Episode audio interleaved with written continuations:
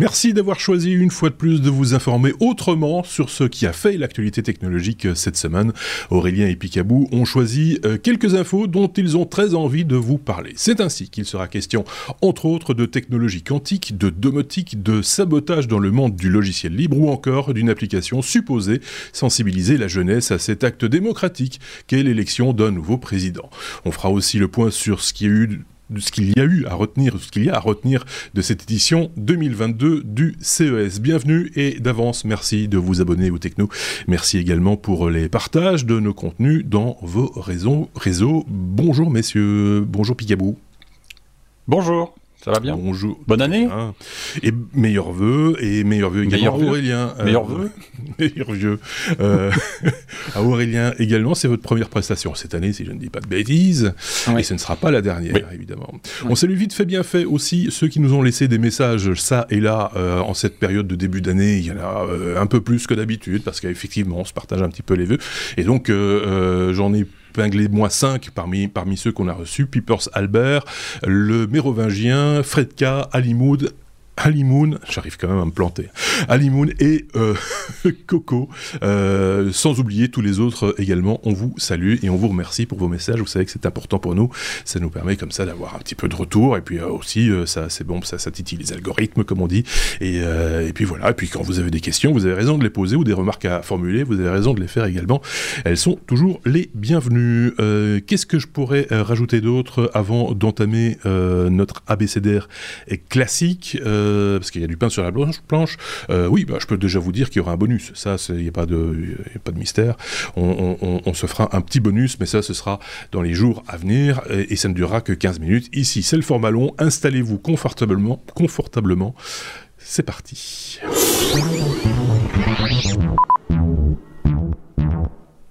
Avec la lettre A comme Apple, euh, Picaboo, 87% des ados euh, aux États-Unis ont un, ont, oh, ça commence bien, ont un iPhone et ne veulent pas en changer. Euh, c'est une statistique, c'est une voilà, ça, vaut ce que ça, ça vaut. C'est un sondage. C'est même un sondage, donc ça va même un petit peu plus loin que la statistique. Et donc euh, voilà. Ouais. C'est un truc qui m'a étonné, c'est pour ça que je mets un petit peu la news. Bon, il n'y a pas une grosse news dans, dans l'histoire, mais c'est un truc qui m'a étonné euh, d'apprendre que 87% des ados interrogés avaient un iPhone. Alors, la référence de l'iPhone n'est pas donnée, hein, ça peut être les vieux comme des nouveaux, euh, mais donc c'est 87% d'adolescents ont des iPhones et n'ont pas l'intention de changer euh, de marque d'iPhone le jour où euh, ils vont euh, bah, changer d'iPhone, tout simplement, de téléphone. 88% mmh. d'entre eux disent et répètent que, a priori, ils reviendront chez Apple euh, ils ont, euh, ils ont bah, visiblement une, une, addiction. Alors je sais pas si c'est une addiction, mais visiblement ça leur plaît plus que euh, les copains d'à côté. Visiblement, ça m'a un petit peu étonné cette, cette, ce sondage. Alors c'est fait par une, un institut qui doit qui s'appelait Piper Sandler. Voilà, je ne connaissais pas. Bon, très bien, c'est une étude qu'ils ont faite. Euh, ça contredit euh, une autre étude qui avait été faite euh, euh concernant l'iPhone 13, euh, qui est sorti donc il n'y a pas si longtemps, et pour lequel les, les, les, les, personnes qui avaient été interrogées étaient 76% à dire qu'elles n'achèteraient pas l'iPhone 13. Alors, c'est assez, on va dire, pas tout à fait contradictoire, mais un petit peu quand même. Euh, quand d'un côté on vous explique qu'ils vont rester chez euh, chez Apple, donc ils vont racheter un téléphone, mais qu'à côté à côté de ça, les 76% qui sont interrogés vous disent ah bah non, ça sera pas l'iPhone 13. Ils vont acheter quoi L'iPhone 10, euh, le 6, le 6S, euh, le 4 Ils vont acheter quoi Ouais, mais il y a un gros marché du reconditionné aux États-Unis. il faut le savoir aussi, ça. Hein, c'est organisé d'ailleurs par Apple hein, en, grande partie. Il y a cet aspect-là. Il y a également, euh, et je pense qu'il y a une attente pour ça euh, de la part surtout des ados qui ont un pouvoir d'achat sans doute moins important euh, de la sortie du prochain SE, qui est aussi une opportunité d'avoir un appareil Apple et, d'être dans le dans l'écosystème Apple sans nécessairement se, devoir vendre un, de ses reins ou voilà par exemple. Hein. donc voilà, c'est et puis oui, il y a une, ils disent d'ailleurs addiction à, cet écosystème, effectivement. Ils disent d'ailleurs que le prix n'est pas un frein. Hein. c'est pas à cause du prix qui changerait de téléphone. c'est simplement que voilà, c'est c'est le téléphone auquel ils sont changé. C'est visiblement l'écosystème qui qui fait que alors soit ça leur plaît, soit effectivement ils, en, ils y sont accrochés ou ils, ils, en sont dépendants, on va dire. Mmh, mmh. Euh, mais visiblement, alors quand on parle d'écosystème, ça veut dire aussi que tout ce qui est à côté euh, leur plaît bien aussi. Euh, il y a peut-être que les AirPods euh, qui, a priori, n'auraient pas tout à fait la cote chez les ados.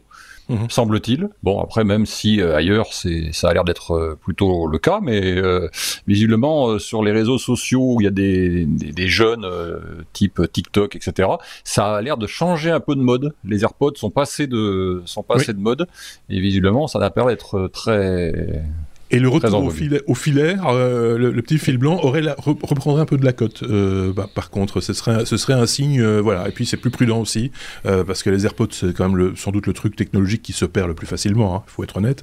Alors que les écouteurs, avec un fil, même si, comme dans c'est mon cas, on n'a pas des, oreilles très réceptives à ce genre de, ce genre de, d'écouteurs, c'est si vous êtes en train de faire votre jogging ou vous êtes à vélo ou autre, ou à cheval, et que vous avez vos écouteurs qui se barrent, bah, à un moment donné, pour aller les retrouver dans la, dans la campagne. Bonjour, quoi. Donc, euh, j'aurais une, une, piste à, à, à, vous donner si vous aimez pas euh, ni ce que j'ai sur les oreilles, donc les, les, les, casques euh, qui entourent l'oreille ou qui sont appuyés sur l'oreille, ou ce que vous, si vous n'avez pas les intras. dans le bonus, je vous invite à venir écouter et, voir le bonus. On parlera, de, je vous donnerai une petite piste.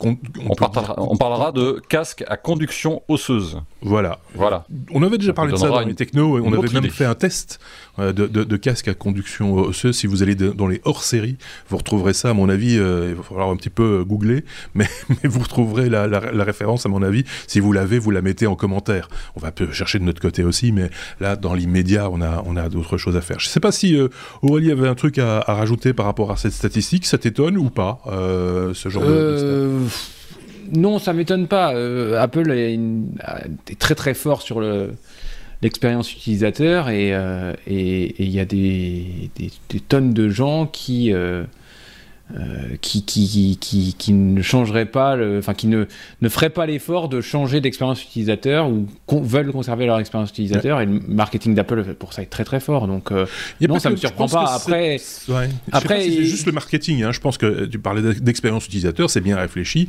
c'est bien pensé. C'est pas mieux que moi. Je pense que pour avoir eu des appareils Android avant d'avoir eu un, iPhone, euh, j'étais assez satisfait de mes, mes, appareils Android. Ce que je regrettais par rapport à ces appareils, c'est que euh, il fallait un peu, c'était un peu comme avec un, PC, c'est-à-dire qu'il fallait tout le temps être un petit peu euh, au four et au moulin et, et, tout vérifier, la sécurité, machin, etc. Et à partir, c'est vrai qu'à partir du moment où tu passes euh, sur un iPhone, tu as tout ça, on te l'a exclu. on, a même exclu ta liberté de choisir quelque part. Ça, c'est un, écueil entre guillemets du, du, système. Mm. Mais, mais en même temps, quelle tranquillité. et si tu es satisfait de cette tranquillité là, je dis pas que ce soit, c'est une règle. Hein, c'est, chacun voit voit comme il le sent, mais, mais, euh, si toi tu es content comme ça, après retourner sur un appareil Android, même si de temps en temps il y en a un ou l'autre qui me fait de l'œil parce que je le trouve plutôt sympathique ou euh, pas cher ou euh, plein d'arguments comme ça, je me dis oui mais non, revenir à ça et à ce, souvenir que j'ai de ces, mises à jour incessantes, cette lourdeur à certains moments, et, etc. C'est voilà, c'est. De nouveau, c'est expérience tout à fait personnelle et je la partage juste avec vous. Si vous avez vous chez vous une autre expérience du même type ou une autre expérience, n'hésitez pas à la partager avec nous. Euh, on s'en fera l'écho éventuellement, ou on fera un grand sondage et on, fera un démenti en disant mais non, 87%, ça c'est juste, c'est juste cette société dont on ne connaît pas le nom qui a fait un sondage euh, sur des ados qui étaient friqués sans doute. Payé par Apple. Ils étaient peut-être payés par Apple et puis ils, ont, sont trop sous ces adolescents. Euh, donc voilà, on a fait le tour. C'était les, enfants des employés, certainement. Oui, c'est ça. En fait, ils ont fait, ils ont fait un sondage à la sortie de, des usines et, des bureaux de chez, de chez Apple, euh, peut-être. Il suffit, il suffit de peu Ça veut dire qu'il y a 13% de traîtres. Hein. c'est le, le, petit personnel, ça. C'est sûr. C'est ceux qui n'ont pas reçu de cadeaux ou de primes cette année, ça, ou un truc comme ça. On dit n'importe quoi, mais si ça se trouve, hein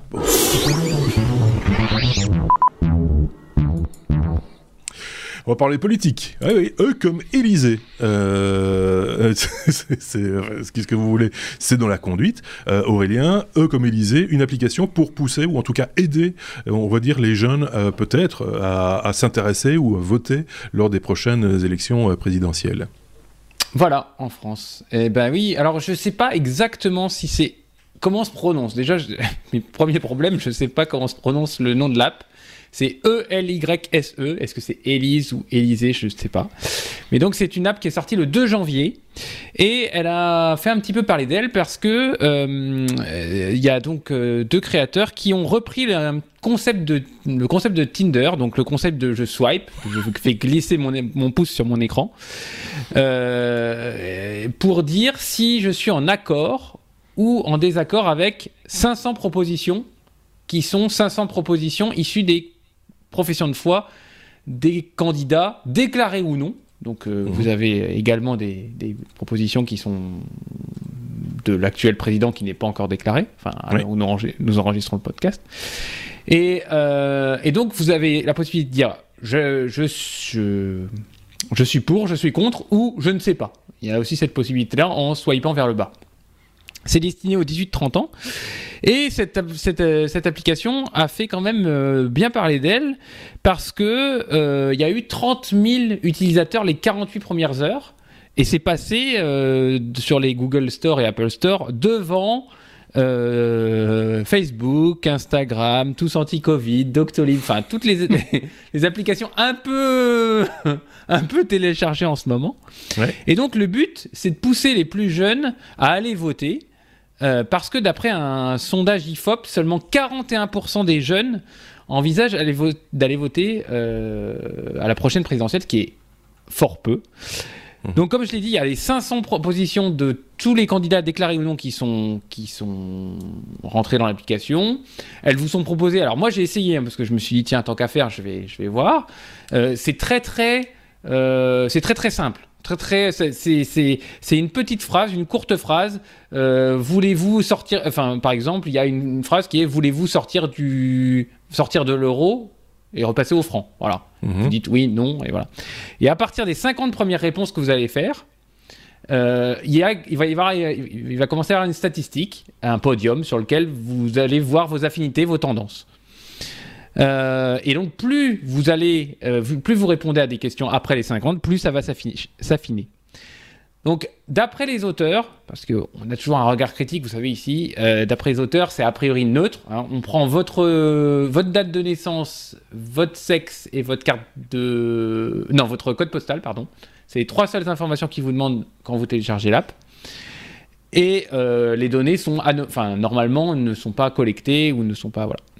Donc c'est un Grégoire Katscara qui a créé ça. Et donc euh, euh, dans l'interview il dit que euh, clairement c'est pour lutter contre l'abstentionnisme des jeunes et pour pousser les jeunes euh, à, s'inscrire sur la liste électorale. Il faut savoir qu'en France, il y a plus de 6 millions de personnes qui ne sont pas inscrites. Hein, ça fait mhm. quasiment 10%, de la population. Et ce ne sont pas des votants, c'est 10% de la population. Ce qui est énorme. Il y a des non-inscrits et des mal inscrits. Hein. Vous avez déménagé, vous n'avez pas changé de. Voilà, vous n'avez pas fait des démarches et tout ça. Donc voilà. Donc euh, moi, j'ai franchement, j'ai trouvé que c'était une bonne, enfin une bonne idée. Euh, l'idée vraiment d'utiliser un concept destiné aux jeunes et la, la façon entre ces petites phrases et puis les professions de foi que on reçoit, mais qui les lit, franchement, je, qui les lit en détail je, pense qu'il n'y en a pas beaucoup, et surtout chez les jeunes. Donc j'ai trouvé que l'idée était pas mal. Euh, donc moi j'ai essayé et par contre j'étais assez surpris du résultat que j'ai répondu qu'à 50 questions mais j'étais assez surpris du résultat que ça me proposait je vous, vous le dirai pas là mais euh, mais, mais, mais, bref c'est intéressant et faites-le je trouve que Bien sûr. Enfin, l'exercice est marrant à faire. Hein. Enfin, franchement, c'est. Alors, c'est euh, comme ce podcast est, belgo-français, hein, vous le savez. Euh, en, Belgique, on a ça régulièrement. Nous, quand on a beaucoup d'élections chez nous aussi. Hein, on n'a pas de présidentielle forcément, mais on a régulièrement des élections à l'échelle communale, provinciale, fédérale. enfin, tout voilà. et donc, régulièrement, la presse, ce sont les journaux plutôt qui, qui s'y collent, en association avec des universités souvent, font des propositions un peu ludiques dans ce genre-là, sans passer passer nécessairement par une application. En tout cas, dans un article, tu as une espèce de question-réponse en, trois ou quatre questions. On te dit si tu es plutôt tel candidat ou plutôt tel autre candidat selon les, les, les, réponses que tu as données. Évidemment, c'est basé sur les, les programmes des candidats. Faut-il encore avoir à disposition tous les programmes des candidats? Parce que s'ils sont pas encore déclarés, c'est un peu compliqué d'avoir leur programme quand même, le vrai programme, quoi. Je veux dire le truc un peu officiel. Euh, c'est un peu, un peu compliqué. Donc on se base à ce moment-là peut-être plus sur des interviews, des extraits d'interviews, ce qui quand même ne sont pas des promesses en tant que telles. Euh, voilà, c'est plus des prises de position que, les, que des, de, véritables programmes, surtout chez les politiques, effectivement. Donc, euh, mais, mais, en même temps, ça a l'avantage d'être d'être relativement ludique parce que on se pique tous un petit peu au jeu. Hein, il faut le reconnaître, de se dire tiens, tiens, je vais tester le truc. puis on essaye de le tordre un petit peu aussi, quoi. Tu, on va voir, je vais, je vais essayer de jouer les, les gros fachos et je réponds tous ces machins, etc. Et puis vous êtes étonné, il n'a pas fait la proposition que je m'attendais à avoir. C'est quoi cette histoire? Et donc ça, ça, pousse un petit peu à s'intéresser, à pousser un petit peu plus loin l'intérêt. Après, celui qui ne s'intéresse pas du tout à la politique, euh, il sait même pas qui, sont ses candidats et qui, qui est qui et qui fait quoi. Hein faut être clair. Euh, c'est ça le problème, c'est que c'est le genre d'application, à mon sens, qui s'adresse déjà à des gens qui s'intéressent un minimum à la politique, sans pour autant avoir, avoir, une, avoir une idée, une position ferme et tranchée, mais, mais, mais qui ont déjà un tout petit intérêt pour, euh, pour, euh, pour la chose politique. Je ne sais pas ce qu'en qu pense Picabou. Ça, ça m'attire deux réflexions. Deux réflexions. J'ai pas vu l'application, j'ai même pas lu l'article pour être clair, mais d'après ce que vient d'expliquer Aurélien et, et, ta réflexion à toi, euh, Marc, deux choses. C'est euh, si quelqu'un ne s'intéresse pas du tout à la politique, c'est un moyen simple d'aller voter sans se poser de questions et sans même avoir écouté pendant 5 ans tout ce qui s'est passé avant. Oui. Oui. Voilà. Bon, je sais pas si c'est utile ou je sais pas si c'est une bonne idée ou pas, j'en sais rien, mais alors ils, zappent le truc en disant bon voilà, voilà ce qui me donne le résultat, donc je vais aller voter. Je vais aller voter ça. Voilà. C'est ce que je disais, c'est attention au biais, euh, sur base de quoi les questions sont formulées. Et, voilà, et le deuxième, et le deuxième, la deuxième histoire, c'est Bon, j'ai pas, j'ai pas regardé ni la personne, j'ai pas étudié ni la personne qui avait fabriqué l'app, euh, ni rien du tout. Euh, donc c'est totalement, je joue la mouche du coche euh, et le grain de sable dans l'histoire. Est-ce que ça n'est pas une façon détournée de faire un sondage avant ah. les votes? Alors ça, je vais, je vais être, je vais être tout bête, c'est-à-dire que le monsieur, il va récupérer les données, même si elles sont anonymisées, et à la sortie du truc dans deux mois, il va vous dire ah ben voilà, aujourd'hui les 100 000, 100 000 Français qui ont qui ont euh, répondu au, au, bousin, voilà la tendance. Ploum. Alors, je, pense que techniquement c'est tout à fait réalisable, euh, mais je pense que l'intention n'est pas, enfin en tout cas je ne connais pas cette application-ci. Ce que moi j'ai pu voir de ce genre de de, de, de, de choses, l'intention n'était pas là. L'intention, l'intention c'était plus d'informer euh, et de capter aussi l'attention des lecteurs quand ils agissait de presse de presse écrite, enfin de sites de presse écrite. Euh, c'était plus dans cet esprit-là à mon, à mon avis plus euh, récupérer des informations même anonymisées, je pense qu'il y, y, a un cadre juridique qui doit, enfin ça doit être encadré, je pense quand même à, à, à minima. Oui, c'est interdit, de, de, de, de, c'est interdit, mais voilà, mais ce serait c'est pas, idée. je le sens pas, je le sens pas pire que d'aller euh, à la sortie de l'urne euh, euh pour, sondage, pour, pour faire un sondage en disant vous avez voté pour qui quoi. Oui, euh, voilà. En même temps, on, peut, on, peut poser, on, peut, se poser, la question de savoir si ces données seraient viables parce qu'effectivement, comme je te disais, on s'amuse tous à, un moment donné à forcer un peu le trait en disant euh, je, tout à gauche, tout à droite, pour, juste pour pour marquer le curseur et voir jusqu'où ça va. donc ces données-là pour les dédoublonner entre guillemets, ça va quand même être très, très compliqué à, analyser. Ceci dit, c'est oui, effectivement, c'est un, un, outil de sondage détourné hein, euh, sur le principe, euh, clairement. Enfin voilà, ça a le mérite d'exister, j'ai presque envie de dire. Euh, bah, c'est sans vous demander pour qui vous allez voter, évidemment, hein, ni à mes chroniqueurs, ni à vous qui nous écoutez. faites ça en, en, connaissance de cause, en tout cas, et en réfléchissant bien, mais faites-le c'est un geste démocratique important. Enfin, c'est un avis, l'avis d'un Belge, vous savez, dans les présidentielles françaises, pour ce que ça compte. Euh, passons à la suite.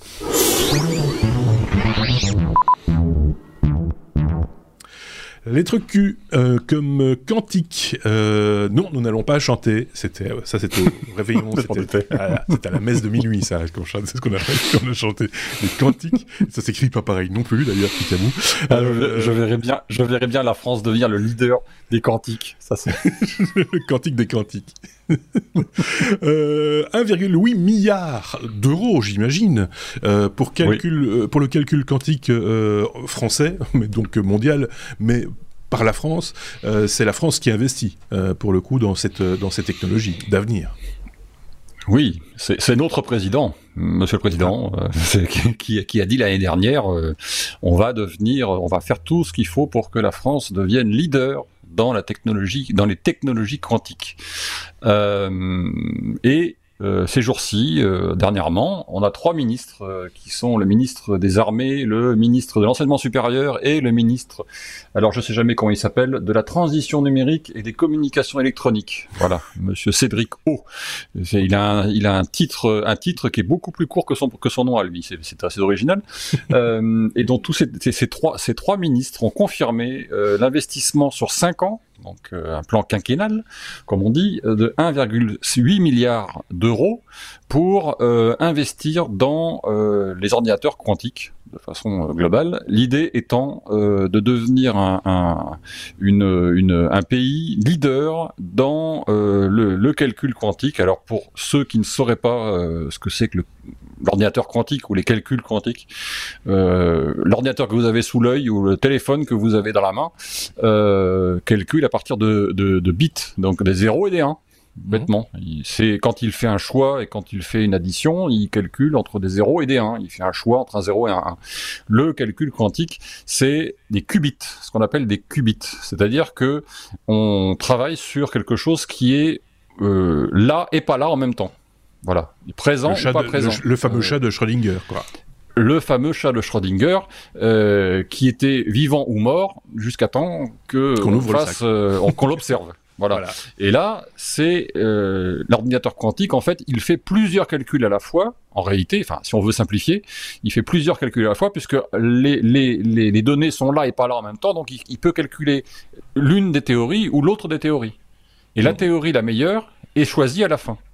Sauf qu'à la vitesse où il le calcule, c'est souvent la bonne. Donc, c'est ça l'idée. Inconvénient de ce, genre de technologie, c'est que aujourd'hui, tels que les ordinateurs quantiques sont, sont faits, sont créés, euh, ils sont excessivement euh, ciblés en termes d'algorithmes. Euh, c'est-à-dire que un ordinateur quantique ne fera pas la même chose en termes de calcul qu'un ordinateur classique. Euh, un ordinateur un ordinateur classique, classique va vous faire du calcul pour du dessin, pour euh, faire du Word, faire aller sur Internet, etc., ou, vous calculez de la 3D, etc. C'est pas le cas d'un ordinateur quantique qui, qui est censé être limité à une prestation définie, mais qu'il fait excessivement vite par contre. C'est-à-dire par exemple casser du code, euh, ou casser des mots de passe, par exemple, si vous le programmez pour ça, il sera extrêmement puissant. Mhm. Il ira 1000 ou, ou, ou 1000 fois plus vite qu'un ordinateur classique pour faire ce genre de choses. Même des c'est le but. Ça dépend de calcul, oui. Oui, voilà. Et, c'est le but affiché par euh, les ministres en question de dire on va essayer de créer un ordinateur. Alors c'est là que moi j'ai une petite euh, une petite chose qui s'est allumée dans ma tête en me disant comment ça marche euh, de faire un ordinateur qui soit un mix entre un ordinateur classique et un ordinateur un ordinateur quantique. Mm. Je ne sais pas si ça existe, je ne sais pas si ça a été testé déjà quelque part, je ne sais pas si c'est une théorie à eux ou, qui sort de quelque part. Euh, je suis pas assez euh, pointu dans le sujet. Euh, et pour, pour faire justement des calculs sur, par exemple, de la météo à long terme, sur mm. voilà ce genre de choses, des, des, sur des catastrophes qui pourraient arriver, sur voilà. C'est un peu l'idée. c'est quelque chose qui va être dont les, les premières machines devraient sortir courant de l'année 2023. Euh, qui sera basé euh, dans un très grand centre de calcul qui se trouve alors c'est où? C'est le commissariat à l'énergie atomique et aux énergies renouvelables qui se trouve à Brienne-le-Châtel en Ile-de-France. Voilà, pour être précis. Euh, et c'est soutenu par l'INRIA, c'est-à-dire que c'est l'Institut national de la recherche et de la science technologique du numérique euh, en France. Donc, quand on parle de, de puissance informatique, je vais donner la parole à Aurélien dans un instant, mais quand on parle de puissance de calcul informatique de supercalculateurs, c'est souvent pour tester des modèles. Hein. Euh, tu parlais de météo, par exemple, c'est chaque fois l'exemple, c'est un peu l'exemple tarte à la crème, mais c'est celui. Aujourd'hui, c'est ordinateurs normaux, ça. Hein. Oui, c'est ça, et, qui, ont des puissances de calcul monstrueuses. Et le, but, c'est d'arriver, de faire en sorte, euh, que, un peu comme la machine a décodé Enigma, hein, d'arriver à avoir une solution avant que tout ne change déjà. c'est euh, voilà, donc de, de, rattraper le temps quelque part. Euh, Aurélien, tu avais un truc à rajouter sur euh, cette idée d'investir dans le quantique en France? Oui, oui, j'en avais parlé il y, a, il y, a, déjà quelques semaines au Techno, peut-être le dernier épisode ou l'avant-dernier, je sais plus.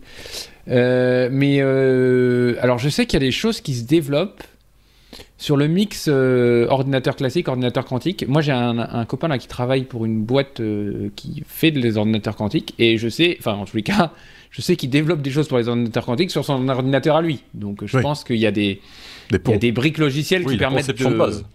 Voilà, d'émuler euh, le qubit sur des mhm. ordinateurs classiques.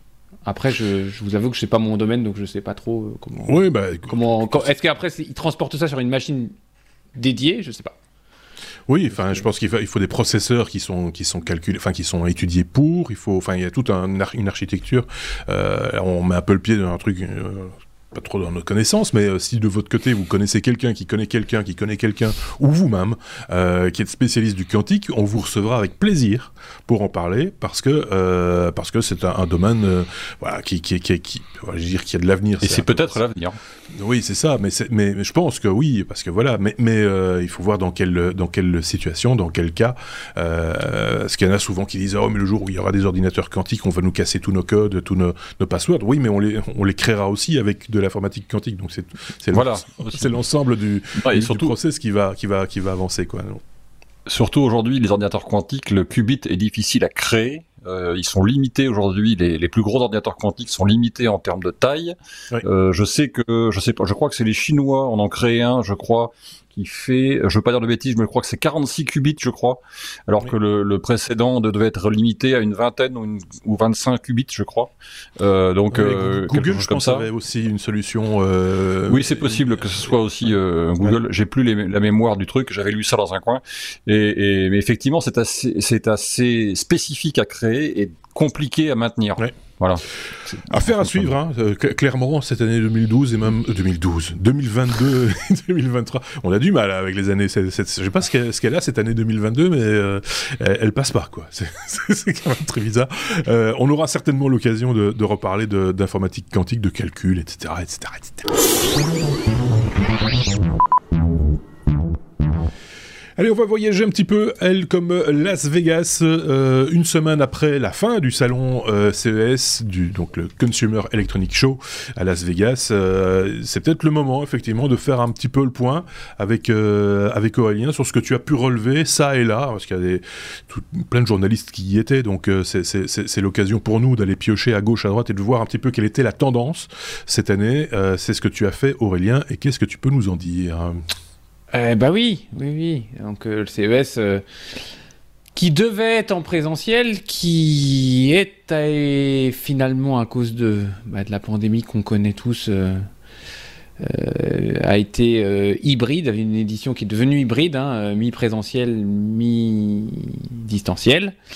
Et puis, il y a eu, ça a été un peu le, le grand chamboulement parce qu'il y a beaucoup d'entreprises qui, quelques semaines avant, on dit bah non, on viendra pas ou on viendra de manière beaucoup plus légère à cause des problèmes euh, de pandémie. Donc voilà, une, une, édition un petit peu particulière. Euh, mais bon, j'ai relevé deux ou trois articles, vous verrez dans les sources, euh, et j'ai regardé un petit peu qu'est-ce qui vraiment étaient les, gros, les gros, les grosses annonces, les gros produits, les gros, voilà, les, les, les grosses les, gros les produits phares. Donc en fait, Sony a annoncé la PlayStation VR 2. Au niveau des laptops, alors euh, c'est pour faire plaisir à Marc, hein, j'ai relevé tous ces, tous ces nouveaux laptops avec des écrans pliables dans tous les sens. euh, Lenovo qui a fait un petit PC portable avec un, à côté du pavé numérique un écran 8 pouces. Ouais, j'ai vu ça. Bah, voilà, avoir euh, voilà, une petite. non, mais une petite interface tactile à côté du clavier pour pouvoir. Euh, voilà, quand on fait du montage vidéo, des trucs comme ça, c'est pour toi ça. Oui, oui. Euh, ensuite, il y a la course. Euh, la course aux grands écrans, TCL qui a annoncé un écran de 98 pouces OLED. Il y a un produit qui m'a bien aussi euh, plu, qui, est, qui, est, le Samsung Freestyle, qui est un petit vidéoprojecteur. Ça, ça a la, taille d'une grosse canette de, de, soda. Je sais pas si vous avez vu ça, avec un petit trépied en U. Mhm. c'est un cylindre et en fait, ça peut vous faire une, une, une, une image de 30 à 100 pouces et c'est pas uniquement euh, dans la présentation, vous verrez, c'est pas uniquement destiné à regarder des films chez soi, ça peut être aussi pour créer des ambiances. Vous, je sais pas moi, vous, dans l'événementiel, ils veulent euh, créer une fenêtre à un endroit où il n'y a pas de fenêtre, et ben ils posent ce petit projecteur là, et puis ils peuvent projeter une fenêtre à un endroit où il n'y a pas de fenêtre. Euh, dans les musées, dans les choses comme ça. Il y a des, à mon avis, il y a des choses à faire avec ce petit projecteur qui est pas si cher que ça, 900 dollars. Donc je pense qu'on mmh. va avoir ça pour 800, 850 euros en, France. Mmh. Donc voilà, ça m'a, ça m'a, j'ai regardé la présentation, c'est assez sympa. Allez voir ça. Ça a l'air sympa comme produit, j'aimerais bien voir en vrai. C'est euh, plutôt, une grosse canette de soda, j'ai l'impression, c'est peut-être oui, oui, c'est... allez, bon, allez, parlons belge, un petit fût de bière, si tu... entre, entre un fût de bière et une canette de coca, un 15 litres, un 15 litres. je, alors là, je connais rien, mon taille de fût de bière. non plus. allons-y, allons-y. Non, non, non, je sais pas, allez, ça fait un gros pot à crayon, si vous voulez. Oui, oui, ah, un très gros pot à crayon, ouais. c'est plutôt un pot de peinture, ça dépend de la taille du Oh non, arrête, euh, ça dépend de la taille du match. bon, Razer, Razer, vous avez la, marque de, pour les gamers là, qui a présenté un petit bureau. Ça, ça devait plus t'intéresser. Un petit bureau pour les streamers avec, ah, modulable où on peut rajouter des, des, lumières, des, pieds de micro de manière hyper modulable. J'ai trouvé ça assez intéressant. Il y a aussi du nouveau sur tout ce qui est euh, domotique, enfin domotique, euh, robot, robot ménager, robot aspirateur, robot laveur avec Ecovax et Roborock qui permettent de, faire le plein d'eau, de vider l'aspirateur directement dans des bacs euh, de manière automatique. Donc vraiment, c'est vous l'installez une première fois et après il vit sa vie. Vous n'avez pas à le rincer après chaque utilisation, il se débrouille tout seul. Euh, donc euh, produit aussi intéressant. Je pense que ça ne doit pas être donné, mais, mais je pense que enfin voilà, ça peut trouver sa clientèle. Euh, c'est le chat qui va se marrer. Et c'est le chat qui va se marrer, t'as raison. Et dernier point, euh, dernier point, euh, alors ça parle pas beaucoup mobile, vous savez, au CES, parce qu'il y, a le, il y a un autre salon de tout ce qui est mobile. Mobile World Congress, oui. Voilà, le Mobile World Congress qui, qui a lieu après. Oui. après. Normalement, s'il est en présentiel, s'il n'est pas annulé, ce sera en février. Mais j'ai pas les dates sous, sous, le coude. Oui. D'accord. Et dernier point, il y a, donc c'est, la foire à l'automobile au CES, hein, vous savez, il y a les, grosses innovations pour le LIDAR et autres. Et donc j'ai relevé deux petites news. Euh, GM General Motors qui présentait un, un, petit, un, pick-up, le Chevy Silverado, euh, qui a 600 km d'autonomie, ce qui est quand même pour un, un, gros véhicule 4x4, euh, c'est quand même pas mal. Mmh. Si vous voulez aller faire un petit peu, dans, un petit peu de désert écolo. Et puis Mercedes qui a présenté euh, dans la course à l'autonomie le Vision EQXX qui dépasse les 1000 km d'autonomie pour une pour un véhicule électrique, c'est quand même, euh, je trouve, là on passe une barre et 1000 km, bah, c'est ce que, enfin aujourd'hui, je pense, les grosses berlines, les grosses berlines à l'essence ou diesel, je pense que quand vous faites le plein plein, c'est ça doit être à peu près ça, 1000 km, donc sur route, hein, enfin. Voilà. Euh, on, se rapproche. Voilà, y a, maintenant, on se rapproche. Autonomie, véhicule. Euh, la, grosse différence, c'est ça, ça, on va pas en faire un, tout, tout, tout, sur la le voiture électrique et le véhicule électrique. Le, problème, c'est le temps de charge. Hein. C'est-à-dire que c'est vrai qu'un réservoir, même si c'est un gros réservoir, ça va te prendre 5 minutes de le, de, ou 10 minutes de le, de le, remplir euh, à la pompe. Euh, la charge de tes batteries pour ton véhicule électrique, ça va bien prendre bien plus de temps pour la même autonomie, euh, ou presque aujourd'hui en, finalité. c'est ça, ça reste l'écueil, entre guillemets, qui est, qui est relevé par les, les, gens qui aiment les voitures qui font vroom vroom. Je suis d'accord, mais on est généralement quand enfin tu peux le charger chez toi, donc euh, tu le fais la nuit. Oui, bien sûr. Mais si tu veux faire 2000 km avec une voiture qui fait qui a 1000 km d'autonomie, il faut savoir que tu vas dormir une nuit sur place, quoi. oui, c'est vrai. c'est juste ça. Passons. Ok, voilà. Donc c'était un petit peu mes, mes petites mes petits highlights du, du, du CES 2022. Ok. Je sais pas, je sais pas où va le CES. Est-ce que ça, c'est, perte superbe Est-ce que c'est, voilà, est-ce que c'est. Moi, j'ai un peu écouté aussi ce qui s'est dit dans d'autres podcasts de gens qui ont été au CES et qui, qui l'ont vécu euh, sur place et qui, qui disaient que c'était finalement un CES relativement, c'était particulier parce qu'effectivement il y avait plein des grandes places vides, euh, mais qu'en même temps euh, il y avait beaucoup moins de monde aussi. Je pense qu'il n'y avait qu'un tiers du public habituel et donc c'était beaucoup plus respirable, beaucoup plus agréable aussi.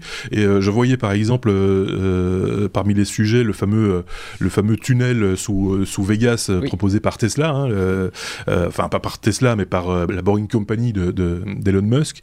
ça, sur un, un, salon CES normal, bah, la moitié des journalistes n'auraient pas eu l'opportunité de, de, s'y essayer parce qu'il y aurait eu une file d'une longueur qui, qui, aurait été jusqu'à jusqu'à Los Angeles pour pouvoir accéder à, à ce tunnel et à, à, cette fonctionnalité. là, en l'occurrence, il n'y avait pas beaucoup de monde, c'était c'était fluide, c'est un peu comme euh, Disneyland un jour de pluie quoi. Donc euh, voilà. Et donc ça c'était plutôt euh, d'après ce, que j'ai pu entendre le côté un peu agréable quand même de, ce salon et puis l'opportunité aussi de s'approcher de gens qu'on n'a pas l'habitude d'approcher, de pouvoir discuter, d'avoir le temps de discuter avec les avec les exposants. Faut quand même pas oublier que c'est aussi un salon professionnel, hein, que ça, permet à des à des à des, startups en, en devenir ou des, des sociétés en devenir de d'aller trouver de la clientèle ou de se confirmer tout simplement. Je prends encore un exemple vite fait, euh, Bob, dont on avait déjà parlé ici euh, à plusieurs reprises, le fameux euh, lave-vaisselle pour, pour étudiants ou pour célibataires, ou en tout cas pour deux couverts, qui se branche un petit peu comme un, percolateur, hein, c'est-à-dire que vous pouvez le remplir d'eau ou le brancher directement au robinet, le mettre sur l'évier à côté, parce que c'est finalement par l'évier que va se faire l'évacuation l'évacuation à l'eau. C'est quand même un produit confirmé depuis de, maintenant 3-4 années. Moi, je l'avais vu au CES il y a, oui, facilement 4 ans. Et enfin première présentation en tout cas, et puis là c'est confirmé, et on voit que euh, la personne qui a été interviewée en l'occurrence euh, pour Bob est une anglo-saxonne qui avait beaucoup de mal avec le français, parce que là il se lance sur le marché américain, et que donc la, personne qui a été choisie pour en faire la promotion, ben, c'est quelqu'un du cru qui, peut, qui va en parler à, ses, condisciples, voilà. Et, donc après le marché, une fois que le marché européen est, acquis, ben, on, s'attaque au, marché, au marché américain, ou nord-américain en tout cas. C'est le cas aussi de cette brosse à dents que vous avez peut-être déjà vu, qui vous brosse les dents en 10 secondes, euh, qui est aussi une invention euh, française, si je dis pas de bêtises, et qui avait été aussi présentée il y a deux ans maintenant au, CES, ou l'année passée, non, il y a deux ans, parce que l'année passée, il n'y en a pas eu, donc, euh, et qui maintenant se confirme manifestement aussi, et, s'attaque aussi au, marché américain. Juste encore un mot d'un truc que moi j'avais trouvé original, sans, être vraiment le truc que j'ai envie d'acquérir, hein, soyons très très clairs, c'est ce moniteur Samsung ah incurvé que l'on peut euh, mettre à la verticale. Euh, donc vous connaissez tous les écrans incurvés, hein, euh, qui vous donnent une vision, je pas dire pas à 180 degrés, mais, mais en tout cas panoramique, on, va dire. Eh bien, imaginez le même écran que vous mettez verticalement et dans lequel vous allez pouvoir afficher l'équivalent de trois écrans 16 neuvième dans, un, dans, un seul écran. donc c'est à la fois un, écran de gamer et en, en même temps, pour du télétravail, ça peut avoir son utilité aussi. Euh, voilà, ça je l'avais, pointé du doigt parce que euh, on était un peu bombardé de mails de la part de Samsung et, la presse euh, s'en est saisie également et, en a beaucoup parlé. J'étais juste le, pour pas passer à côté, il y a eu plein d'autres choses aussi et je pense que effectivement les journalistes et les chroniqueurs tech et autres podcasteurs qui étaient sur place vous en diront certainement plus et rentreront dans plus de détails. Je ne sais pas si toi, Piquet, de ton côté, tu as eu l'occasion d'entendre ou de voir ou de lire quelque chose à ce sujet. Oui, j'ai un petit peu suivi, mais j'étais aussi un petit peu déçu. Euh, mhm. Ça m'a ça, comment dirais-je, c'est plein de choses que j'avais déjà plus ou moins vues. Alors, il y a effectivement, il présente des grands écrans, il présente tout un tas de choses. effectivement, j'ai vu Bob aussi, l'ami Bob, euh, et d'ailleurs avec son créateur d'ailleurs, qui était euh, sur le marché en expliquant qu'ils essayaient d'attaquer le marché américain, euh, voilà. Euh, et puis j'ai vu aussi, bah, tu en disais tout à l'heure, Aurélien Freestyle, donc le fameux rétro, enfin le, le projecteur de Samsung, qui ne m'a pas convaincu du tout. Quand on ah, regarde les specs, euh, moi je le trouve très cher du coup euh, pour un, pour un truc. Alors effectivement, ils ont ils ont pris le parti euh, sur ce produit. Alors je vais parler juste de produit parce que j'ai vu un petit peu le truc. ils ont pris le parti de, de, de jouer comme de la jouer un peu comme Apple, j'allais dire, avec plein de couleurs, avec plein de design, enfin pas de design mais de décoration dessus pour le mettre un peu partout dans la maison. C'est un peu les codes. J'ai eu un peu, j'ai eu un peu la sensation que l'idée c'était de pouvoir en mettre partout. Sauf que quand on voit le prix arriver derrière, c'est-à-dire 900 et quelques dollars, euh, ou 900 euros, je ne sais plus. Euh, ça casse un peu le mythe, si je puis dire. Surtout que les spécifications réelles du, du bousin en font pas euh, le meilleur rétroprojecteur à la actuelle, quoi. Voilà. Mmh. pour le même prix, vous avez quelque chose qui fera de la qui fera de la 4K euh, bien mieux, qui aura euh, une, une, une, un traitement d'image qui sera un peu plus évolué. Euh, au niveau du son, ça sera quand même un peu plus un, peu plus ça aura un peu plus de, de peps, on va dire. Voilà, j'étais un peu plus voilà, j'ai trouvé ça un peu plus gadget qu'autre chose et un, prix un peu un peu trop élevé à mon goût. Mais ça c'est bon. je pense que chacun doit avoir son, sa petite idée de ce genre de produit. et puis après, ben, globalement, globalement, j'ai trouvé, j'ai trouvé ce salon un peu répétitif. Voilà, mmh. euh, parce que peut-être il n'y avait pas beaucoup de monde déjà, euh, mmh. et qu'il n'y avait pas beaucoup de, de stands et de choses comme ça. Euh, et c'était toujours un petit peu la même chose. Euh, il n'y avait pas beaucoup de son non plus, c'est-à-dire que au niveau des produits, euh, au niveau du son, il n'y avait pas énormement de choses. Mmh. Je crois que j'ai pas vu grand-chose se balader. j'ai vu beaucoup de l'image, j'ai vu beaucoup de voilà, mais c'est voiture, c'est pareil. J'ai pas vu énormément de choses non plus. effectivement, il y a la voiture qui change de couleur. Il y a voilà, bon Bon, à qui ça sert, je ne sais pas très bien, mais bon, c'est pas grave. Euh, mais voilà, c'était un peu mon ressenti, euh, sans avoir plus que ça suivi le truc. Euh, voilà. Bah, voilà, de nouveau, on l'a dit, hein, c'était un salon hybride. Il y avait certaines marques qui étaient omniprésentes, euh, peut-être, enfin, quand je dis omni, euh, mi-présentes, mi, mi, pas présentes. Marques comme LG, par exemple, qui présentaient des choses en réalité virtuelle ou des choses comme ça. Donc, euh, les journalistes sont, sont, sans doute aussi un petit peu restés sur leur fin. Ils ont été chercher ce qu'il y avait à chercher. Et il faut bien le dire aussi, c'est souvent le cas avec, avec nos, nos, nos, amis journalistes français, c'est que quand ils n'ont plus rien à dire, bah, ils vont trouver les startups françaises. Et donc, on reparle des mêmes produits que l'on connaît déjà par ailleurs, parce qu'on en parle déjà euh, dans la presse euh, française de ces produits-là. Et donc il y a une espèce de redite, ce qui n'est pas nécessairement le cas pour les, Américains, qui eux découvrent peut-être le produit. Euh, donc la vision, l'angle n'est pas toujours le même entre entre. En même temps, je sais plus, je sais plus qui m'avait dit ça. Je sais plus qui m'avait dit ça. Je crois que c'est peut-être toi d'ailleurs qui m'avait dit ça quand on a fait l'épisode avant Noël, avant Noël, avant la fin de l'année, où tu m'avais dit il y a effectivement. Allô. Ah. Oui. Oui. On est là. Je vous ai perdu, non? Non, non, là euh, on est là. Ah bon, d'accord. Bah, j'ai perdu l'image. J'ai perdu l'image. Je vous ai pas perdu ah, en désolé. Donc euh, c'est pas grave. Euh, donc euh, tu m'avais dit la, la, à la fin de l'année qu'il y avait peu de journalistes américains sur place. Oui, Et donc je me suis dit tiens, euh, c'est original parce que Bob, euh, s'ils veulent faire un peu de un ben peu de foin et présenter leurs produits aux États-unis, ils vont peut-être rater le, ils vont peut-être rater l'histoire du coup. Bah, oui, du coup, ça, ça, ça, ça, ça peut compliquer l'idée, comme je le disais, l'idée d'y aller pour faire la promotion de son produit, de trouver des clients, etc. Bah, du coup, euh, oui, il y en a qui n'y ont pas été parce qu'il y avait ce, problème de, de présence peut-être de, de, de, journalistes un petit peu plus plus plus vagues et enfin voilà. On va pas refaire le monde ici, hein, concernant Las Vegas. Nous, on n'y était pas, vous l'avez remarqué, mais euh, on s'y intéressait et, euh, et, on remercie d'ailleurs ceux qui y étaient d'avoir euh, fait le relais aussi bien que possible sur cette édition 2022.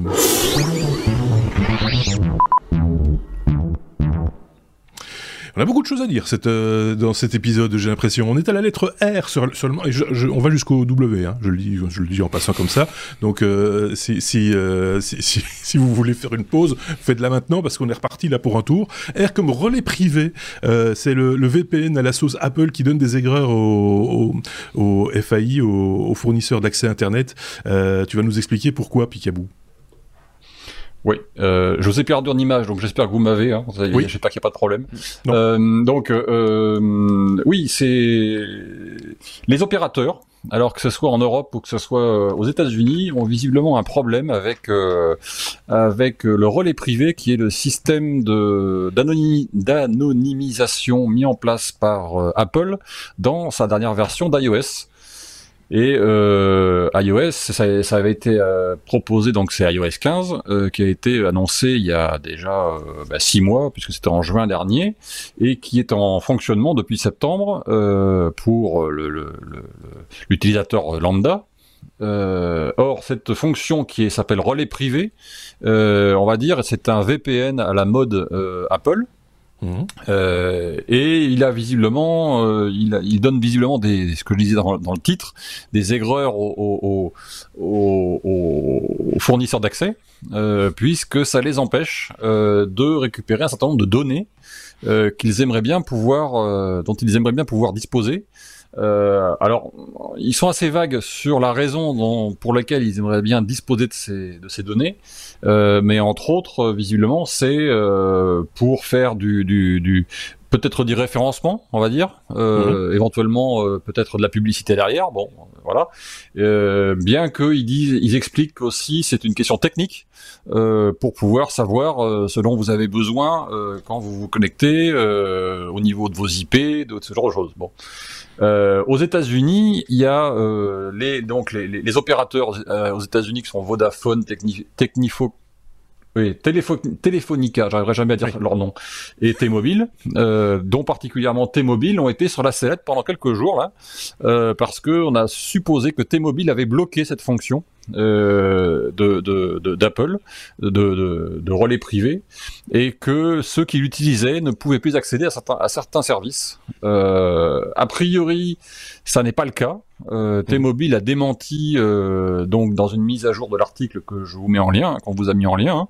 euh, et a priori T-Mobile semble démentir en disant que non non, en fait il y a un problème, il semble y avoir un problème de bug avec ce avec relais privé qu'ils disent avoir signalé à Apple. Euh, et qui fait que certains services euh, de, de bah, pour leurs pour leurs abonnés ne fonctionnent pas quand le relais privé est, euh, est déclenché. Alors il faut savoir que relais privé est aujourd'hui en bêta, donc c'est pas quelque chose qui est euh, qui est aujourd'hui euh, un service complètement abouti, on va dire. Euh, et puis surtout aujourd'hui, si relais, relais privé, vous ne l'avez pas forcément activé puisque par défaut il n'est pas activé. Il faut aller le cocher dans votre téléphone. Voilà. Mmh, mmh. donc aujourd'hui, aujourd'hui c'est un peu un VPN a priori assez efficace.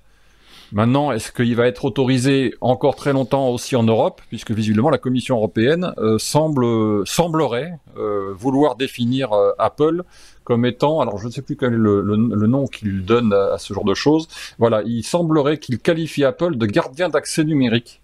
ce qui pourrait, suivant les, la réglementation qui, qui, voudrait passer en Europe, obligerait Apple à arrêter ce service en Europe, tout au moins. D'accord. Voilà. Ok. Bon, un peu on sent qu'il sent qu'il y a de la technologie, du juridique. Euh... c'est un nouveau mélange de toutes sortes de choses. Euh... un nouveau combat, un nouveau combat contre la contre la, la vie privée. Hein. Oui, il y a, y, y a de ça aussi, et puis euh, il y a toute la question aussi, par exemple les plateformes de streaming. On sait bien que euh, c'était le cas pour euh, Netflix, où des gens prenaient des abonnements à l'étranger pour pouvoir avoir accès à certains contenus qu'ils n'avaient pas nécessairement parce qu'ils étaient localisés, etc. et que les VPN ont plutôt tendance à bloquer les contenus euh, en, streaming euh, sur ce type de plateforme. Donc euh, voilà, c'est à voir si, comment ça va évoluer. effectivement, il faut que quand même à un moment donné, là je, ne prêche pas pour l'Europe ou pour, pour Apple, c'est une vision qui m'est personnelle, qui a un peu de, transparence par rapport à tout ça. C'est tout simplement que les gens sachent quand ils enclenchent un, service ce à quoi ça les engage et, et qu'est-ce qui va être euh, sur, quoi ça va être euh, restrictif ou pas. Euh, voilà, je pense que c'est surtout ça qui est important pour l'utilisateur. après, tout ça, c'est des discussions juridiques entre, entre entreprises et, l'Europe. Quoi. je sais pas si, si Aurélien avait un truc à rajouter là-dessus ou pas. Ou pas. Non, c'est dubitatif. Donc, non, non je, suis dubitatif. Dubitatif, dubitatif. Euh, euh, D'accord.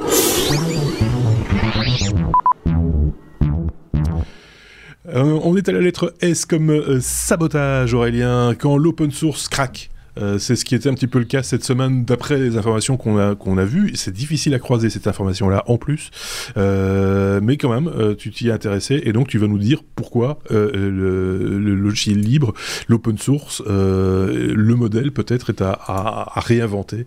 ça va être un long débat. on n'est pas, pas sorti. non. non, mais je vais essayer de faire clair et simple. Euh, j'ai quand même trouvé pas mal de. Enfin, j'ai trouvé plusieurs articles hein, sur, la, sur la chose. Je vous en ai mis un en français et un en anglais qui, qui, est beaucoup plus détaillé et qui, qui reprend vraiment le, la problématique. Alors la problématique, c'est quoi? On a un concepteur de deux librairies JavaScript qui s'appelle Marax Squires, S-Q-I-R-E-S. Et donc, ce petit gars, il a créé deux, deux librairies JavaScript open source, une qui s'appelle faker.js et l'autre qui s'appelle colors.js.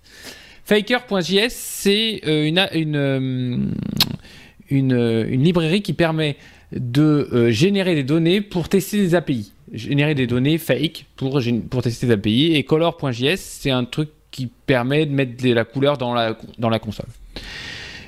Le problème, c'est que notre cher Marak, il se plaint que ces librairies JavaScript open source sont utilisées de manière très importante par des GAFAM, des, tout ce que vous voulez, des grands, grands groupes, et que lui, ben, il a bien bossé, mais tout le monde profite de son travail gratuitement. Mmh.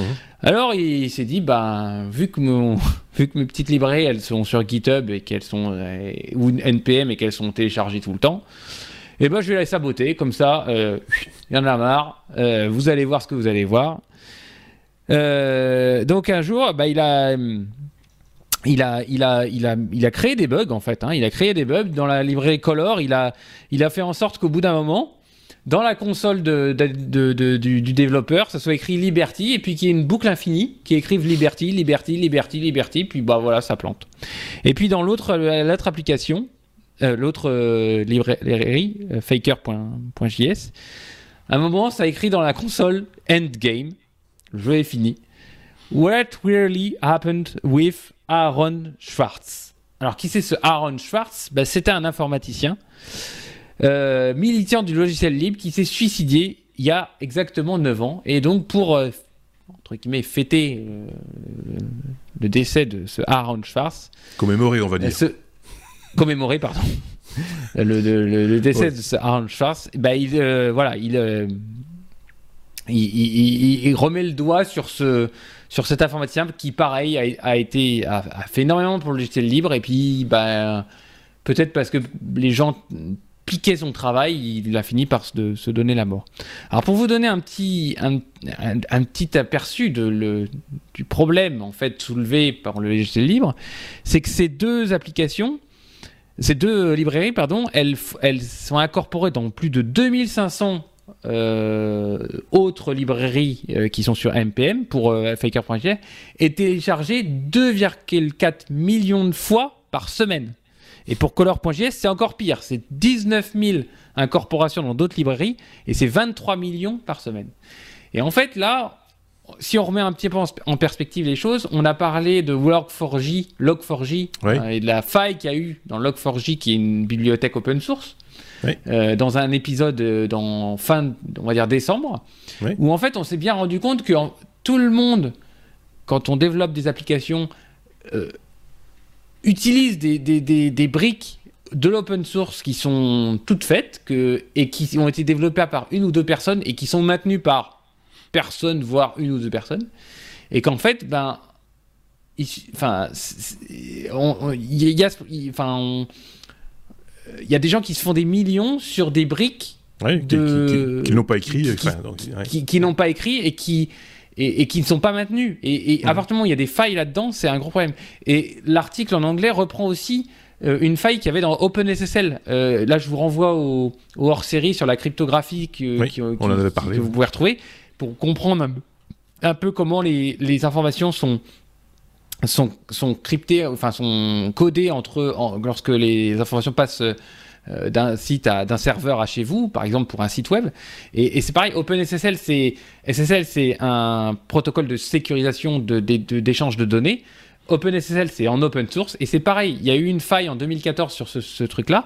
Et l'open source, moi, je, trouve ça très bien, mais on, voit qu'il y a quand même des, biais et qu'il y a quand même des, euh, voilà, des, des, façons de faire où des grands groupes prennent le travail de gens et, la, maintenance derrière n'est pas faite. Donc l'article pose cette question sur comment faire.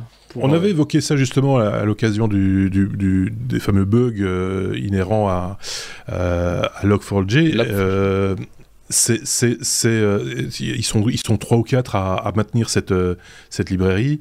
Euh, on avait même évoqué avec un de nos chroniqueurs, Sébastien, le fait que psychologiquement pour pour, pour ces gens qui, qui qui te maintiennent bénévolement, parce qu'on avait calculé, enfin quelqu'un avait calculé quelque part, que ça leur rapportait pas plus de 400 euros par mois ou par an tu vois, c'est vraiment anecdotique. Euh, voilà. Et par rapport au, à l'usage qui en est fait, même si on ne leur donnait que, euh, que, chaque entreprise qui utilise leur code ne leur donnait que quelques centimes, ce serait déjà beaucoup d'argent euh, pour, pour, pour, leur permettre de, déjà de de, de, de, pouvoir vivre de leur travail, ce, qui est, ce qui serait quand même la base. Et par ailleurs, de responsabiliser aussi un peu tout ça, toute la chaîne, et d'avoir des gens qui vont être un peu plus attentifs peut-être au, au, risque, parce que voilà, le risque zéro n'existe pas. Et quand tu es tout seul, euh, ou presque, à, maintenir euh, une, librairie comme ça, la, moindre erreur, bah, ça, paye, ça paye cash. Et après, tout le monde te montre du doigt en disant, oh, celui. Ouais, mais attends, vous avez profité du travail bénévole, gratuitement d'un garçon. Et puis après, ce serait quand même un peu, un peu triste d'aller l'accuser d'avoir mal fait le job. C'est vous qui avez mal fait le job, quelque part. Euh, et il y a aussi le fait que ces, librairies ont une réputation, qu'à partir du moment où tout le monde est entendu en disant, ah, ça c'est solide, c'est bien, c'est bien maintenu, machin, etc. Il n'y a plus personne qui va regarder le code et, il les utilise les yeux fermés. Là aussi, une part de responsabilité euh, qui ne doit pas être du chef de celui qui a, développé la librairie ou qui la maintient. Euh, voilà. Mais, chacun devrait pouvoir être rétribué à sa, juste valeur dans, la chaîne de, n'importe quelle fonction, euh, quelle qu'elle soit, me semble-t-il. Ouais, alors juste pour euh, s'il y en a qui utilisent ces librairies-là, euh, le compte de notre ami euh, Mara qui a été suspendu, et puis GitHub et NPM ont remis les versions non vérolées, on va dire, de, leur, de, la librairie. Mais ça résout pas le problème, ça résout pas le problème. ça résout absolument pas le problème. Donc franchement, c'est, enfin, voilà, je, je connais les plein de, consultants et de développeurs informatiques qui, qui, euh, qui, ne tarissent pas d'éloges sur l'open source, qui en usent et en abusent, mais en fait, on se rend pas compte de ce qu'il y a derrière et de ce que c'est euh, des failles qu'on peut embarquer quoi. Des failles qu'on peut embarquer mais, mais, simplement le fait d'utiliser le travail de quelqu'un d'autre sans même se soucier de ah. savoir comment euh, la personne a mangé à midi quoi. Si je puis c'est un peu ça. c'est une, une, image mais c'est euh, voilà c'est je sais pas ce qu'en pense Picaboo rapidement parce qu'on est un peu à la bourre sur cet épisode. On a beaucoup on parle beaucoup mais si, si tu as un truc à dire n'hésite pas je pas te... Non, j'ai pas d'avis euh, spécifique. Juste une, je me pose juste une question de de de, de, néophyte, euh, à savoir que quand un développeur euh, met dans le dans le circuit du logiciel libre un code, je pense qu'il doit bien se douter que n'importe qui récupère ce code pour l'utiliser. Oui, c'est le principe. Et donc je je suis un petit peu étonné après que derrière, alors si je comprends bien, il se plaît en fait que ceux qui l'utilisent à des fins, j'allais dire mercantiles euh, il se plaint en fait qu'il n'aide pas au développement ou à la protection ou à la ou à la de, de, ses codes. Enfin de voilà. C'est en gros ça c'est la c'est la difficulté c'est la difficulté. Mais je pense qu'à la base ils, ils sont pas surpris de ce genre de choses. Non? Je sais pas, j'ai pas le. C'est une question d'échelle. oui, c'est ça, c'est une question d'échelle. C'est que quand tu es euh, entre gens de bonne compagnie, entre guillemets, partager ton code en te disant, bah, moi je l'ai fait pour moi ou pour, euh, pour mon entreprise ou pour une application que par ailleurs j'ai commercialisée, etc. Mais euh, cette librairie, je vais la mettre à disposition parce que ça peut aider plein de gens.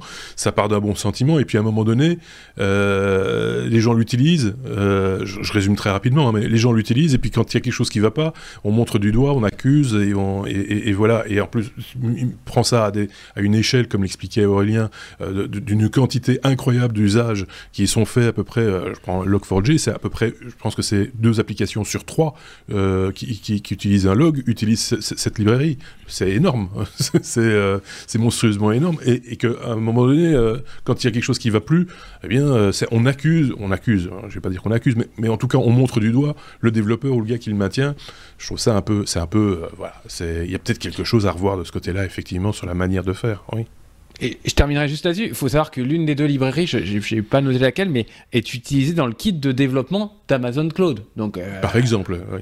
Voilà. Donc le gars, il a fait ça dans son garage un jour et là, il. Voilà. Donc, euh, voilà. on, bref, on, dira trop bon, trop con, comme on dit, hein, mm. mais, mm. mais en même temps, à un moment donné, rendre à César ce qui appartient à César, ce serait quand même pas totalement inutile non plus. Quoi. On, on va accélérer juste un tout petit peu le mouvement pour passer à la suite.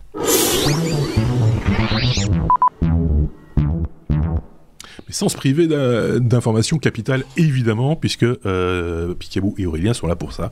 T'es comme Touya, Tuya, pardon, euh, je pense qu'on dit comme ça. Euh, c'est un protocole euh, domotique. Euh, tu vas nous expliquer un peu ce qui, se passe pour l'instant avec, avec ce protocole, peut-être résumer tout, ce que c'est un protocole dans le domaine de la domotique, etc., rapidement. Dans le domaine de la domotique, alors domotique, on entend par là le fait de pouvoir contrôler sa maison à distance ou, euh, ou pas d'ailleurs, d'ailleurs, contrôler la maison même quand vous êtes dans votre maison, et mmh. surtout l'automatiser. Voilà, c'est un peu ça la domotique, c'est le principe de base. Aujourd'hui, vous avez un certain nombre de solutions, plein de solutions d'ailleurs, avec tout un tas de protocoles vendus par euh, tout un tas de, fabricants, d'entreprises, etc. Et l'inconvénient de ce protocole, euh, de ces protocoles divers et variés, et de ces moyens de communication, donc ça peut passer soit par du Wi-Fi, soit par des, des soit par du Bluetooth, soit par euh, des réseaux filaires, mais aussi par des protocoles plus exotiques, on va dire, même s'ils sont très répandus, comme le Zigbee, par exemple. Mhm. Donc tous ces protocoles aujourd'hui sont des choses différentes et qui ne fonctionnent pas entre eux ou qui ne communiquent, qui communiquent que très peu entre eux, sauf cas spécifique de bidouillage euh, de, de, gens qui veulent mettre les mains dans le cambouis. Euh, qui arrivent encore à, faire travailler entre eux certains protocoles pour les regrouper et les contrôler d'une seule main. Bon, mhm. ça arrive encore à se faire.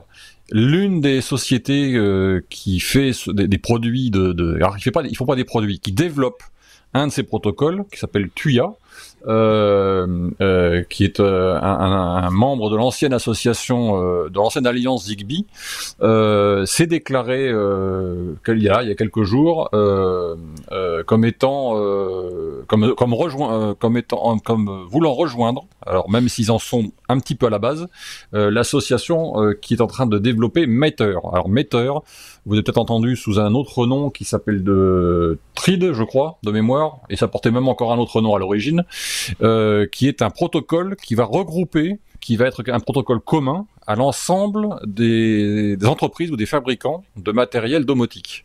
Euh, dedans, vous allez retrouver les plus gros comme Apple, comme euh, Samsung, comme euh, euh Google, comme euh, Philips, comme euh, Arnetatmo, etc. Puisque mmh. c'est une dépendance maintenant. comme qu'est-ce qu'il y a encore ben, Amazon aussi. mais il y en a d'autres, hein, il y en a plein. Et puis surtout, vous avez des petits, des petits fabricants qui fabriquent des produits qui sont des produits dont le développement logiciel, donc le, le, interne de, la, de, ces produits, en fait, c'est Tuya qui le, qui le développe. Alors Tuya est une entreprise de, de, de la maison intelligente chinoise euh, qui en fait euh, donne, enfin donne, distribue ces solutions logicielles et qui sont intégrées dans des puces euh, intégrées à tout un tas de matériel, qui sont petits ou gros, euh, différents ou variés. Euh, en France, par exemple, vous avez des marques comme Lidl, comme Action, comme Energizer, comme euh, ce genre de choses, qui utilisent ce genre de protocole et pour faire fonctionner leur le, le matériel en question dans la maison en termes de domotique. Par exemple, vous avez une application comme Smart Life euh, sur les téléphones qui mhm. permet de contrôler ce genre de matériel. Donc Meter et va être le nouveau euh, qui arrive là dans cette année va être le nouveau protocole auquel se, euh, se joint donc Tuya qui est un gros effectivement un, un, des, un des importants euh, fabricants et fournisseurs de, de moyens domotiques euh, dans le monde. Voilà, c'était l'information euh, un petit peu sympathique. Ok, tout ça pour... Euh, bah, c'est sympathique, oui, effectivement. Et, euh, et évidemment, on retrouve là des marques. Souvent, on dit, tiens, je, vais je vais utiliser... Je pensais à Philips, parce que voilà, il y a les fameuses lampes d'ambiance, LED, etc. Philips. Derrière, il y, a, il y a une petite plateforme. Philips Hue. Euh, c'est du Zigbee qui est derrière, si je ne dis pas de bêtises, derrière la petite plateforme euh, Philips Hue. Donc voilà, c'est intéressant de savoir comment ça fonctionne. Tout cet, cet Internet des objets aussi, hein, l'IoT, ça fait partie de, de, cette, de cet univers-là. Là aussi, Philips, par exemple, avait, avait, une, avait une contrainte de, de, semi-propriétaire avec, il fallait une base propriétaire pour utiliser jusqu'à jusqu'à il y a encore quelques temps les ampoules en question. Oui. Donc, voilà, Maintenant, les ampoules sont, sont, devenues autonomes, enfin autonomes en, en termes de protocole, comme euh, d'autres marques comme euh, Lift et euh, Lifix, pardon, et, et autres euh, par ailleurs. Je vous invite à aller euh, piocher dans nos tout vieux hors série d'il y a très longtemps il y a presque 6 ans, si je dis pas de bêtises, 5 ou 6 ans, on avait fait euh, toute une série de hors-série concernant la, domotique et, on avait parlé de protocole. Euh, évidemment, c'est à remettre au goût du jour parce que tout ça évolue euh, relativement vite. Mais enfin, ça vous donne peut-être comme ça peut-être l'envie de, de, vous investir dans de la domotique à l'occasion. N'hésitez pas à aller jeter un petit coup d'œil.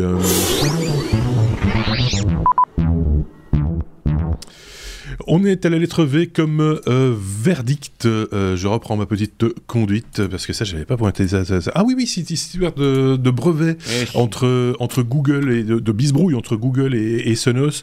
C'était, c'était, on, pensait que pour Sonos, c'était un petit peu plié par rapport à, au mastodonte qui est devenu euh, Google. tu vas nous expliquer, Aurélien, que finalement, Sonos s'en sort, s'en sort plutôt pas mal dans la bisbrouille.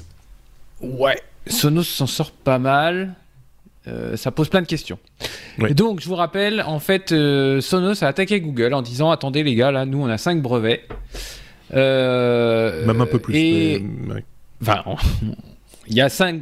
On, a beaucoup de brevets, mais sur tous ces brevets, il y en a 5 qui nous posent problème parce que dans tout votre matériel, enceinte, téléphone, Nest et compagnie, vous, vous arrivez à définir des groupes d'enceintes. Par exemple, une enceinte pour la, le salle, enfin un groupe d'enceintes pour le salon, un groupe d'enceintes pour je sais pas moi, la chambre. Je sais pas, enfin moi je sais pas si vous avez des 15 enceintes dans votre salon et que et 3 dans la chambre. 14. Voilà. Et eh bien vous pouviez avant euh, commander par tous les moyens possibles, c'est-à-dire par la voix, euh, par euh, le bouton de votre smartphone, vous pouviez agir sur le volume d'un groupe d'enceintes. Mhm. Et Sonos a dit non, ça, c'est nous qui avons mis au, qui avons protégé le fait d'avoir un groupe d'enceintes et de pouvoir le piloter. Et donc, bah, comme toujours, les histoires de brevets, vous savez, c'est moi, ça me fait toujours rêver parce que c'est toujours on se bat sur la place de la virgule et les, revendications et l'activité inventive et tout, et tout, tout, tout, ça. Enfin là, ça, en tous les mhm. cas, ça, ça est un combat à base de millions, mais la Commission américaine du commerce international donne à Google 60 jours pour se mettre dans la en conformité et donc, Google va pousser des updates de tous ces, d'une partie de ces Google Home, ces Google, enfin, de ces, Pixel 3, les Nest, les Nest Mini, les Chromecast et autres, de manière à ce que, en tous les cas, cette, fonctionnalité de, de groupe d'enceintes et de modification du volume sur un groupe d'enceintes, alors vous allez me dire, c'est vrai que c'est une fonctionnalité euh, qui peut être intéressante, mais c'est, à mon avis, c'est, quand même euh, une petite fonctionnalité dans toutes les fonctionnalités. Euh, ouais. Voilà. Mais alors, juste, je voulais ouvrir le débat parce que moi, je me suis quand même posé une question. Je me suis dit, je serais Google. Parce que j'ai lu quand même certains avis et certains forums où les utilisateurs de Google disent eh non mais attendez euh, nous on achète des enceintes un écosystème ça a un certain prix ça a une certaine fonctionnalité puis trois, mois, plus tard vous me coupez les fonctionnalités qui m'intéressent. Je comprends pas pourquoi Google a pas été payé des royalties à Sonos puisque c'est quand même le but des brevets et, et pas et pas dégrader son UX plutôt que d'aller faire des, des, des, des, pousser des updates sur du matériel, mettre ses clients à dos, en tous les cas avoir une mauvaise, enfin une presse, euh, voilà, et, détériorer l'UX de son, de ses, de ses, de, de son matériel. Si je puis me permettre, parce que c'est une affaire que j'ai suivie euh, en son temps au moment où il y a eu euh, cette euh, où, où, Sonos a dû faire un choix en fait. Quand je disais qu'il y a plus de 5 cinq, brevets qui, a été, qui ont été qui, posent problème, c'est qu'il y en avait même bien beaucoup plus que ça. Et ils ont, je pense, n'avaient l'argent en gros que pour attaquer Google que sur une quinzaine de brevets, je pense, même peut-être un peu moins que ça. Mais il y avait beaucoup plus de brevets qui étaient qui étaient en litige au départ. Ce qu'il faut savoir, c'est que euh, c'est Google qui a approché Sonos au tout début, avant même qu'il sorte le premier, euh, le premier euh, allez, haut-parleur connecté, enfin, ce qu'on appelle aujourd'hui Google Home et, autres. C'est eux qui ont approché Sonos en disant on peut peut-être faire un truc ensemble parce que vous, vous avez un système, un écosystème sonore où vous faites de l'appairage. vous avez deux enceintes dans un réseau et vous arrivez à faire de l'appairage stéréo d'une pièce à l'autre, etc., etc. Cette technologie, elle nous intéresse. On pourrait faire un truc ensemble. Réfléchissons ensemble. Et donc, euh, Sonos a été un peu béné sur le coup. Ils ont ouvert un petit peu leur dossier en disant Bah oui, regardez, ça marche comme ça, etc. etc. Et puis, euh, Google leur dit un jour euh, C'est ce que moi j'ai lu dans, différents articles. Hein, Google leur dit Bah finalement, non, on va peut-être pas le faire. Donc, merci, bonsoir. Donc, affaire classée. Et pouf Six mois, un an plus tard, qu'est-ce qui sort Google Home.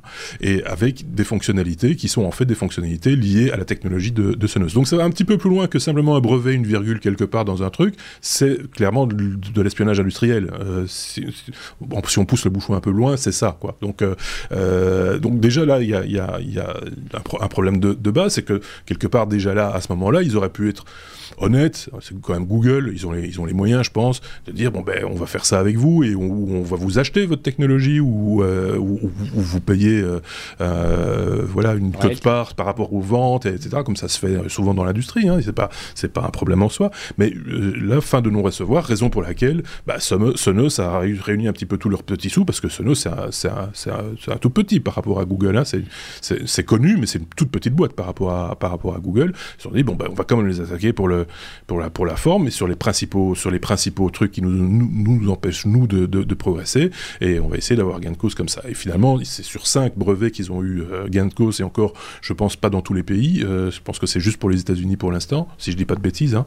Euh, et donc, donc voilà, c'est le petit poussé face, face à, la, grosse structure qui. C'est Google, donc ils ont cru qu'ils ils pouvaient utiliser comme ça les, les, les compétences et les connaissances d'une autre entreprise sans, sans devoir rendre des comptes, bah là, ils sont un petit, fait, un petit peu fait avoir. Effectivement, ah. pour revenir à ta question de départ, c'est très ballot de leur part, mais ils auraient pu très bien mettre de l'argent sur la table depuis le début, s'ils avaient été honnêtes. Hmm.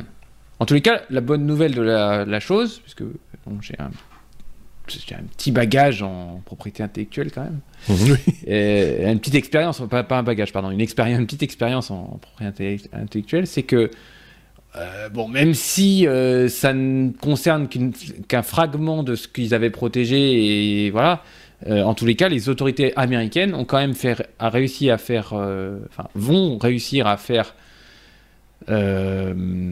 appliquer le droit, enfin, le droit d'une entreprise suisse, mmh. Sonos, je crois. non, enfin, je ne sais plus. C'est une entreprise européenne, on va dire. Peur de dire une bêtise, mais oui. D'accord. D'une autre entreprise face à, à Google. Donc, euh, c'est que ça sert l'API, ça sert quand même à quelque chose, même face à un gros.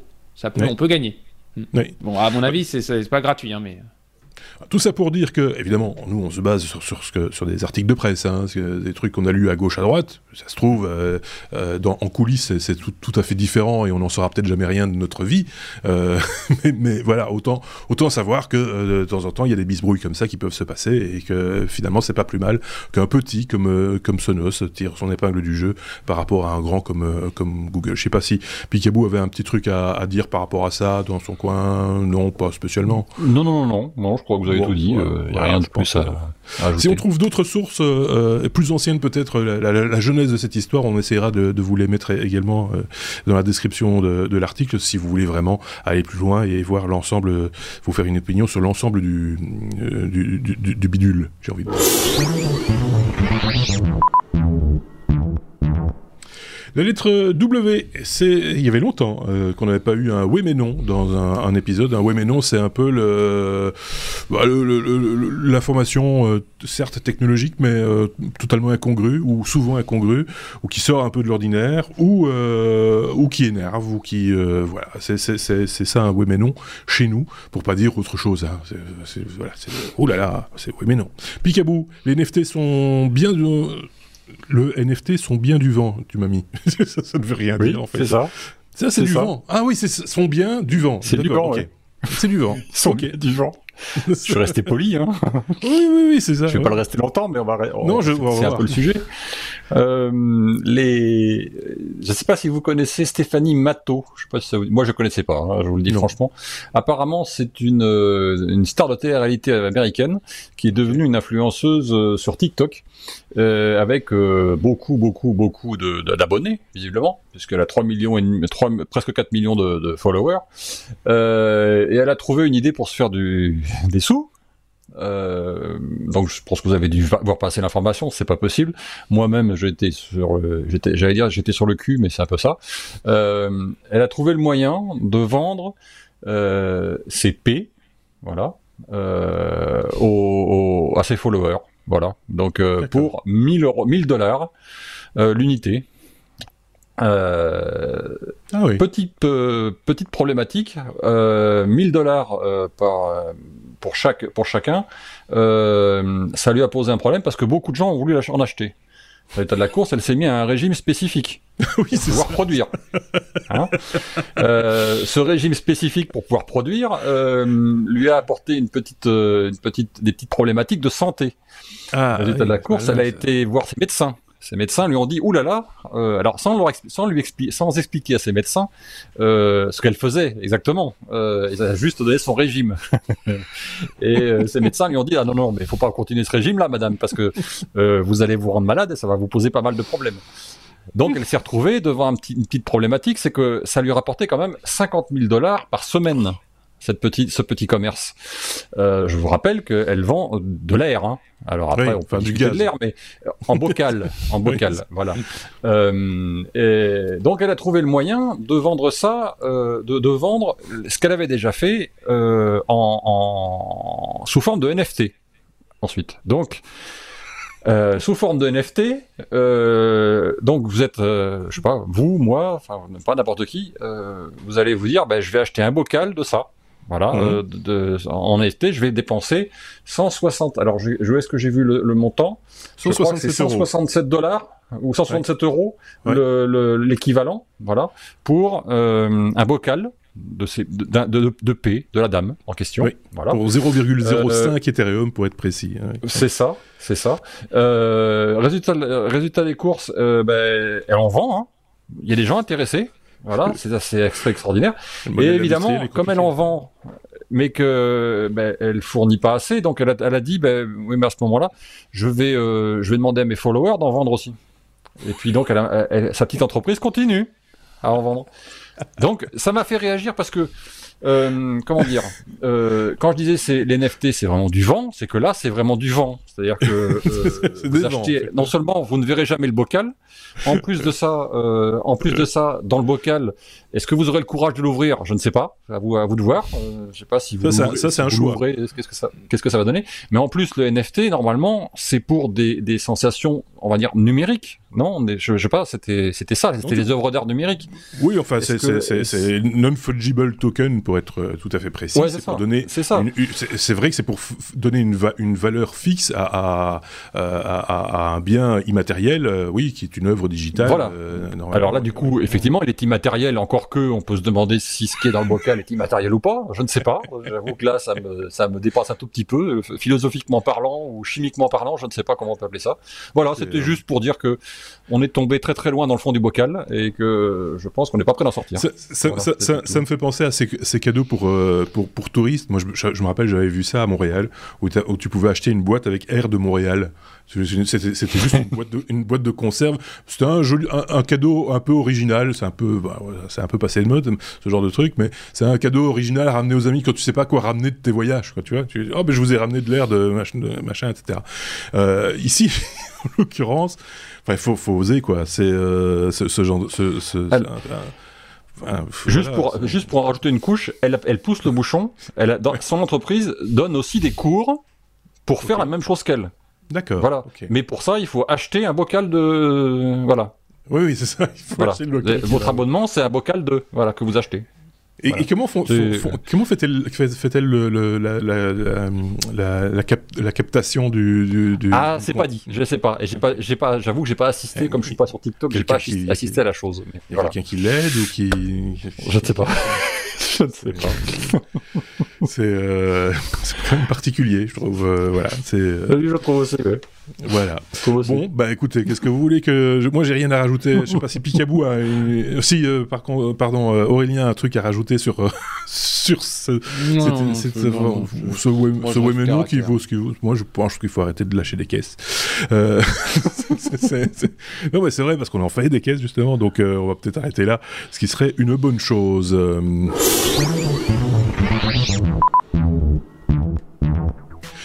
Il était long cet épisode, euh, c'est euh, la conclusion qu'on vous propose maintenant, la conclusion de cet épisode 336, si je dis pas de bêtises, c'est le deuxième épisode de cette année 2022. Il était long, on va pas être chaque fois si long, hein. euh, et en plus on a encore des trucs à dire, donc on va se les mettre de côté et on va en faire un bonus que vous pourrez euh, aller retrouver euh, sans aucune difficulté, que ce soit sur notre chaîne YouTube ou sur les plateformes de podcast habituelles, évidemment. Je vais remercier mes petits camarades Aurélien d'un côté, Picabou de l'autre. Vous remerciez vous aussi de nous avoir suivis jusqu'au bout. N'hésitez pas à partager ce contenu avec vos amis si vous avez des amis. N'hésitez pas à nous suivre sur les réseaux si vous avez des réseaux. Et on se dit à très très bientôt. Merci. Salut. Salut.